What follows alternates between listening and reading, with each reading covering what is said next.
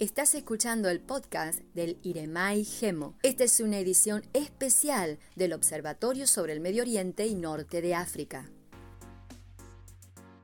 Sea bienvenida a toda la audiencia una vez más, mi nombre es Eric Quinteros y en este episodio continuaremos repasando las principales noticias de los países de Medio Oriente y Norte de África en este 2021.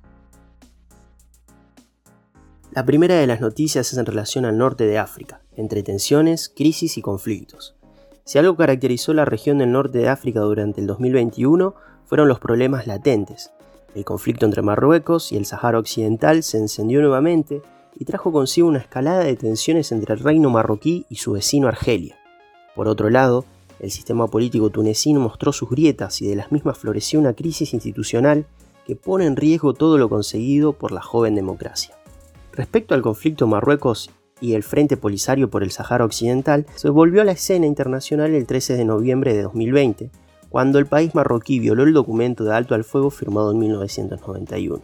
A partir de ese momento, los ataques y las bajas fueron en aumento. Por un lado, el pueblo saharaui defiende la autodeterminación sobre el territorio, mientras que Marruecos afirma su soberanía sobre el mismo. Argelia tiene una clara posición a favor del Frente Polisario, reconociendo a la República Árabe Saharaui Democrática desde 1976. Además, durante el 2021, el país argelino acusó a Marruecos y entidades sionistas de apoyar a terroristas en los incendios forestales desatados en el país. Respecto a Túnez, desde el mes de enero se registraron manifestaciones contra el desempleo, la inflación y la brutalidad policial que sacaron a relucir la crisis económica que el país arrastra desde la primavera árabe.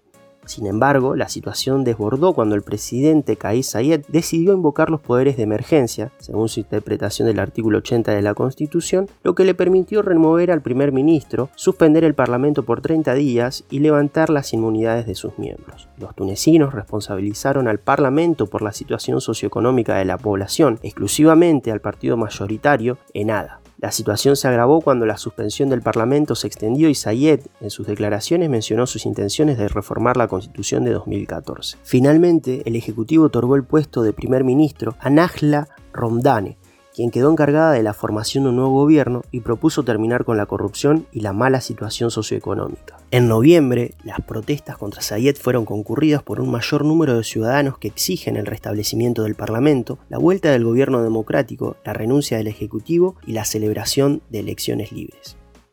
La siguiente de las noticias es en relación a Libia marcha sin freno hacia las elecciones con riesgo de descarrilar. A principios del año 2021, las expectativas de los diversos actores políticos libios e internacionales apuntaban a que finalmente este se constituya como un año bisagra para el presente y futuro del país. El Foro de Diálogo Político Libio, instituido en noviembre de 2020 bajo el auspicio de la Misión Especial de Naciones Unidas para Libia, la UNSMIL, inició un proceso por el cual fue conformado el Gobierno Nacional de Unidad, el cual entró en funciones en marzo de 2021.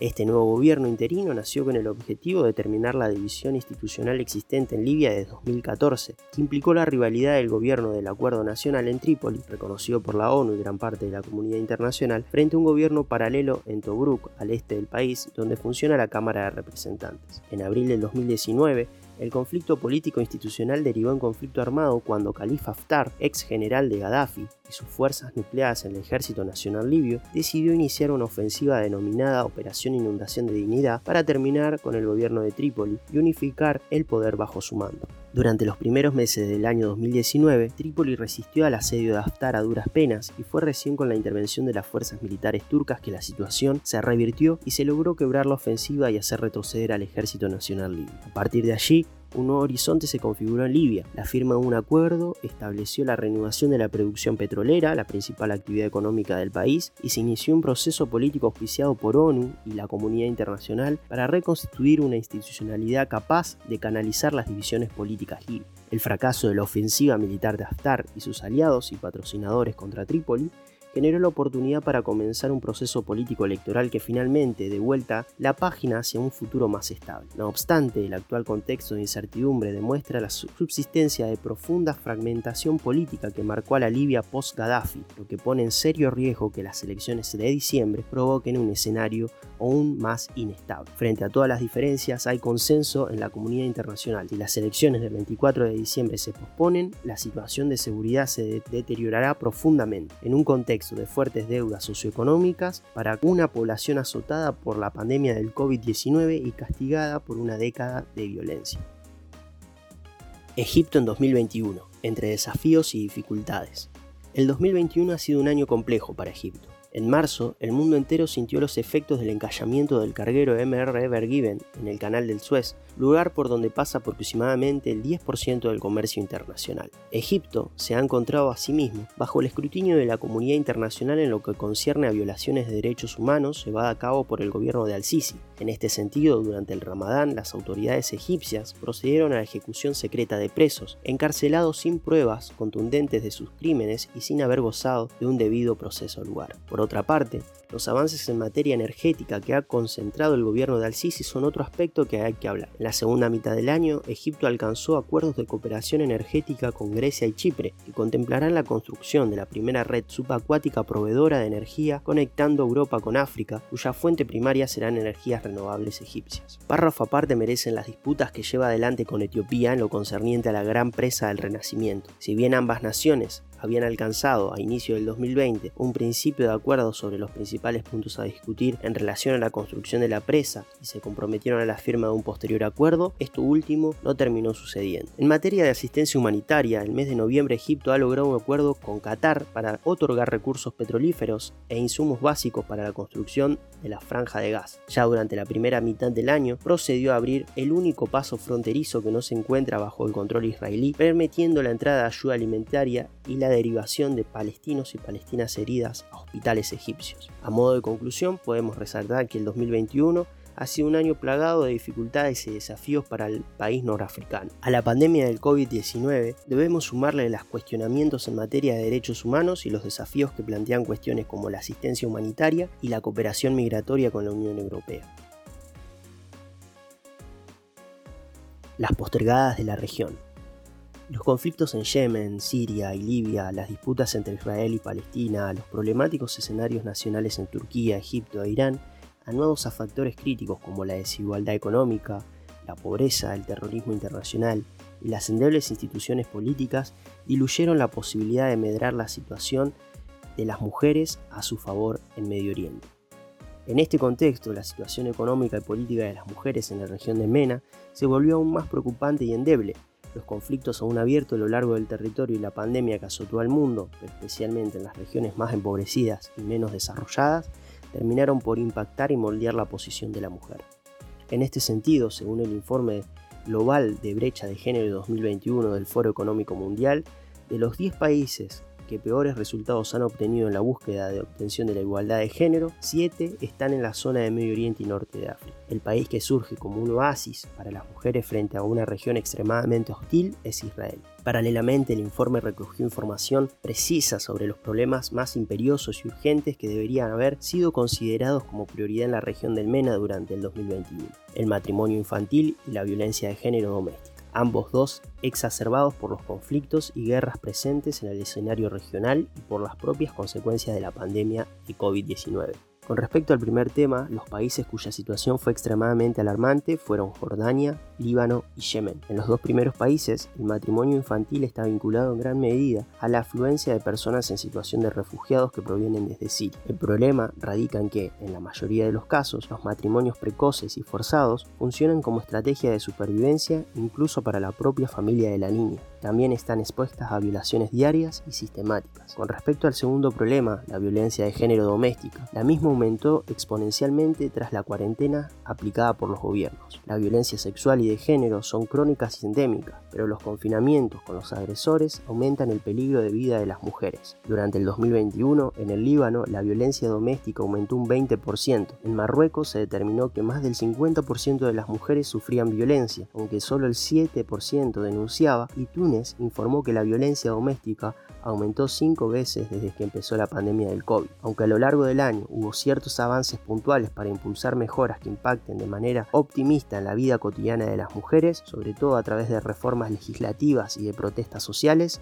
ese progreso es extremadamente tímido en tanto los gobiernos del Medio Oriente contribuyan o toleran la violencia de género. Años vienen, años van y el sueño kurdo sigue siendo el mismo El año 2021 representó un año de acentuación de conflictos para los kurdos. Esta comunidad se encuentra dispersa en distintas zonas tales como Siria, Turquía, Irán e Irak, pero con un sueño en común, la conformación de un Estado independiente. Este pueblo sin patria, como se lo suele llamar, ha manifestado un reclamo histórico por mayores niveles de autonomía y el presente año no fue la excepción. A lo largo de este año, la enemistad entre el Kurdistán y Turquía se acentuó. Ankara considera al Partido de los Trabajadores del Kurdistán y otros partidos kurdos como organizaciones terroristas, debido a que el objetivo de crear un Estado kurdo choca con los intereses turcos de defender su unidad nacional. Sin embargo, su imaginario de enemigo es más abarcativo, en tanto que engloba al resto de los kurdos que habitan Turquía, así como también aquellos situados en la región. Uno de los objetivos claves de estos ataques de Ankara fueron las mujeres kurdas, quienes han sido sometidas a una diversidad de formas de violencia que van desde el encarcelamiento hasta el asesinato. Una de las agresiones turcas más relevantes durante este año fue cortar el suministro de agua al Kurdistán sirio, conocido como la Administración Autónoma del Norte y Este de Siria. No obstante, más allá de las dificultades a las que se enfrentó el pueblo kurdo en el ámbito externo, también enfrentó problemas internos. Este año, el Kurdistán iraquí socavó la libertad de expresión producto de las cotidianas persecuciones y castigos a los opositores de las autoridades kurdas. Por otra parte, la falta de empleo y oportunidades para jóvenes, unida a la crisis económica, hace que el cumplimiento de las necesidades básicas sea un desafío para todas las regiones kurdas. El conjunto de todas estas adversidades derivó hacia finales de este año en un éxodo kurdo hacia Europa. En los últimos tres meses, miles de kurdos sirios, turcos, iraníes, pero sobre todo iraquíes, han abandonado sus tierras en búsqueda de una vida mejor en Europa. Se puede observar que a lo largo del 2021 el pueblo kurdo se enfrentó a una multiplicidad de adversidades, tanto en el plano doméstico como en el plano externo. Si bien la mayoría de estas cuestiones ya existían con anterioridad, en el 2021 adquirieron un carácter más urgente que cristalizó en la emigración masiva de miles de kurdos. Turquía un 2021 signado por equilibrios, tensiones y crisis. Si algo ha caracterizado la política exterior de Turquía durante el año 2021 ha sido la continuidad de su perfil activo y agresivo hacia las potencias internacionales, especialmente con sus aliados tradicionales. Con respecto a los Estados Unidos, la llegada al poder de Joe Biden significó continuar con el tratamiento de determinadas cuestiones ya presentes en la agenda de la administración Trump, entre las cuales se destaca la adquisición por parte de Turquía del sistema de defensa aérea S-400 de origen ruso en el año 2017 y recibido a lo largo del presente año. El argumento de Ankara en favor de la consolidación de las relaciones estratégicas con Rusia fue justificado por la falta de avances en los proyectos de desarrollo conjunto y adquisición acerca de los programas de aviones de combate F-35 y las baterías de misiles antiaéreos Patriot de origen estadounidense. Tal como ha dejado claro Washington en el proceso, el vínculo estratégico con Rusia conlleva la amenaza de comprometer la seguridad de la Alianza Atlántica y ha llevado a la fuerte imposición de sanciones a la industria militar turca. Por su parte, el vínculo con Rusia ha transitado este año por el camino de la continuidad, a pesar de haberse manifestado intereses y objetivos contrapuestos sobre algunas cuestiones internacionales. Por otro lado, el tema que ha acaparado gran parte de la agenda exterior de Turquía ha sido Afganistán. Con la intención de reducir las tensiones en el seno de la OTAN, Ankara ideó para Afganistán una política de seguridad sobre el aeropuerto internacional de Kabul en reemplazo de las fuerzas de la Alianza Atlántica y en medio de la retirada de los Estados Unidos. No obstante, junto con Qatar, Turquía ha intentado fungir como uno de los principales interlocutores internacionales y también como mediador ante los chispazos que el talibán ha tenido con Occidente en la toma del poder político. En materia económica, el año 2021 ha seguido siendo un atolladero para el gobierno. La crisis financiera iniciada en 2018 no ha hecho más que espiralizarse en los últimos años. La negativa de Erdogan de aumentar las tasas de interés, los recambios en el Ministerio de Economía, la falta de independencia del Banco Central y el deterioro drástico de la macroeconomía ha agravado una situación en la que no se concibe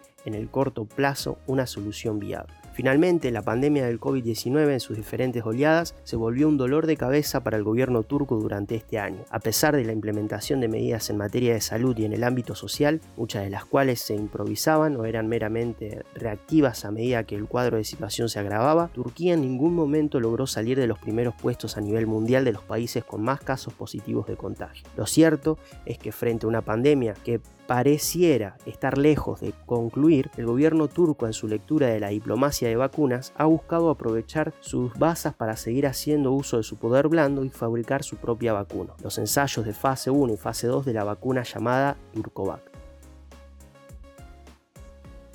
Península Arábiga 2021, un escenario tanto de conflictividad como de distensión.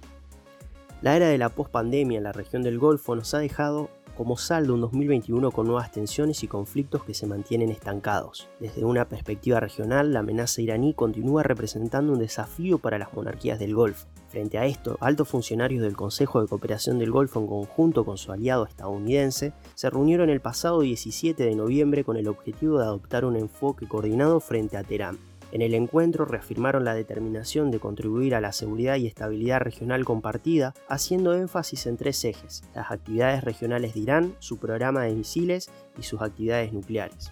Más allá de que la amenaza iraní actúa como federador externo en los países del Golfo, las relaciones entre los mismos no están exentas de tensiones. En el marco de la OPEP Plus, los precios se desplomaron debido al impacto de la liberación de reservas y la aparición de Omicron, la nueva variante del COVID-19.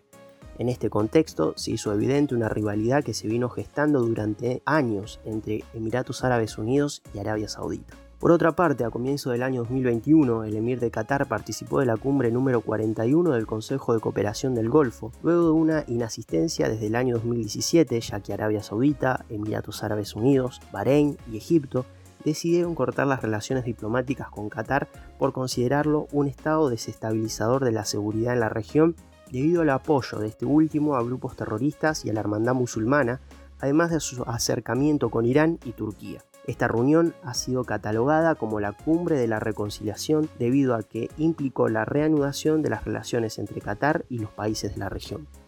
En cuanto a la situación conflictiva suscitada en Afganistán en agosto de este año, Qatar ha tenido un rol fundamental ya que la mayor parte de los evacuados han sido trasladados a través de ese país. También durante el proceso de evacuación del Estado catarí les ha ofrecido la posibilidad de vacunarse contra el COVID-19. Además, logró la reapertura del aeropuerto de Kabul para que puedan salir vuelos nacionales y para que pueda ingresar al país la ayuda humanitaria. Finalmente, Yemen constituyó en 2021 el escenario más convulso de la península. Desde el 2015 atraviesa un conflicto que enfrenta al gobierno reconocido internacionalmente de Mansur Hadi, apoyado por una coalición liderada por Arabia Saudita y Emiratos Árabes Unidos contra los rebeldes hutíes, respaldados de manera indirecta por Irán. Aunque inicialmente la campaña militar debía ser breve, el conflicto lleva más de seis años y ha sido catalogado como la peor crisis humanitaria del siglo. Por su parte, los hutíes continuaron con la ofensiva hacia la provincia de Marib, la cual es rica en recursos naturales y es un importante bastión del gobierno. Conscientes que tomarla significaba una victoria central, los rebeldes tenían pocos incentivos para dejar las armas. No obstante, las fuerzas anti-Houthi han impedido que caiga bajo su control quedando en una situación de estancamiento. Finalmente, podemos decir que a lo largo del 2021 la península arábiga ha oscilado entre momentos de distensión y conflictividad, el levantamiento del bloqueo a Qatar, la distensión saudí-iraní y los intentos de negociación en Yemen han convivido con nuevas tensiones entre Emiratos Árabes Unidos y Arabia Saudita y el recrudecimiento del conflicto yemení. El resurgir del terrorismo yihadista en el 2021. Entre sus múltiples desafíos en lo que respecta al terrorismo yihadista, los hechos de este año terminaron por confirmar lo que muchos analistas ya predijeron. El Estado Islámico no estaba derrotado de forma definitiva a pesar de haber sido despojado de las posiciones territoriales que formaban el califato. La supervivencia del califato se vio profundamente afectada tras la caída de sus principales bastiones en la ciudad de Mosul y Al-Raqqa a mediados de 2017. Como consecuencia, en diciembre del mismo año el gobierno iraquí declaró la victoria sobre el Estado Islámico cuando la totalidad del territorio iraquí volvió a manos del gobierno. El inicio de la pandemia del COVID-19 representó una oportunidad para el Estado Islámico. Los altos mandos llamaron a sus soldados a cuidarse para volver más fuerte y Al-Qurashi señaló que el COVID-19 era un castigo divino contra los apóstatas, en especial manera contra Estados Unidos y Europa, por luchar contra el Islam y sus protectores. Esto permitió al Estado Islámico inaugurar el 2021 con uno de los atentados más mortíferos de los últimos tres años en Irak. El 21 de enero, el mercado de ropa de la plaza de Tayaran, en Bagdad, fue escenario de un doble atentado suicida donde murieron 32 personas y otros 140 resultaron heridas. A esto se sumó el anuncio de Joe Biden durante el Ramadán afirmando que retiraría todas las tropas de Irak antes que terminara el año al igual que hace 10 años atrás. Tan solo una semana después de este anuncio, el Estado Islámico perpetuó la detonación de un coche bomba en un barrio chiita de Bagdad. Así, en la primera mitad del 2021, en Irak se sucedieron al menos tres atentados de gran magnitud y sin un número de otros de menor escala, donde el Estado Islámico reconoció su autoría. Si en Washington aseguró que mantendrá un número indeterminado de militares para asesorar y entrenar al ejército iraquí, la retirada deja atrás un enorme vacío de poder, así como fuerzas armadas iraquíes débiles y desunidas clima propicio para el resurgimiento del Estado Islámico. Este año 2021 estuvo plagado de déjà Afganistán es otro escenario que abre las puertas hacia el pasado, ya que a tan solo días de tomar la capital, el talibán comenzó a liberar presos no solo del Estado Islámico, sino también de Al-Qaeda, que se mantiene activa en 15 de las 34 provincias afganas. No obstante, el al-afgana, el Estado Islámico, fue la amenaza más clara para el nuevo régimen de Kabul, ya que considera que los nuevos talibán no tienen la capacidad de imponer la Sharia y aseguran que ellos son los únicos que tienen la fuerza y la solidez para hacerlo. Retórica que quedó confirmada en el estado del Estado Islámico con cohetes en el aeropuerto de Kabul el 26 de agosto de 2021, donde se desarrollaban las labores de evacuación que dejó un saldo de más de 170 fallecidos. Estado Islámico estuvo a la altura de las circunstancias, sabiendo aprovechar las oportunidades que se le presentaron. Es por ello que hoy podemos vislumbrar un aumento de la actividad yihadista que preocupa a la comunidad internacional, pero fundamentalmente a los estados del Medio Oriente y Norte de África, que temen una nueva desintegración de sus fronteras. Hasta aquí las noticias del Observatorio del Iremai Gemo sobre Medio Oriente y Norte de África. Gracias por acompañarnos durante todo el año. Hasta la próxima.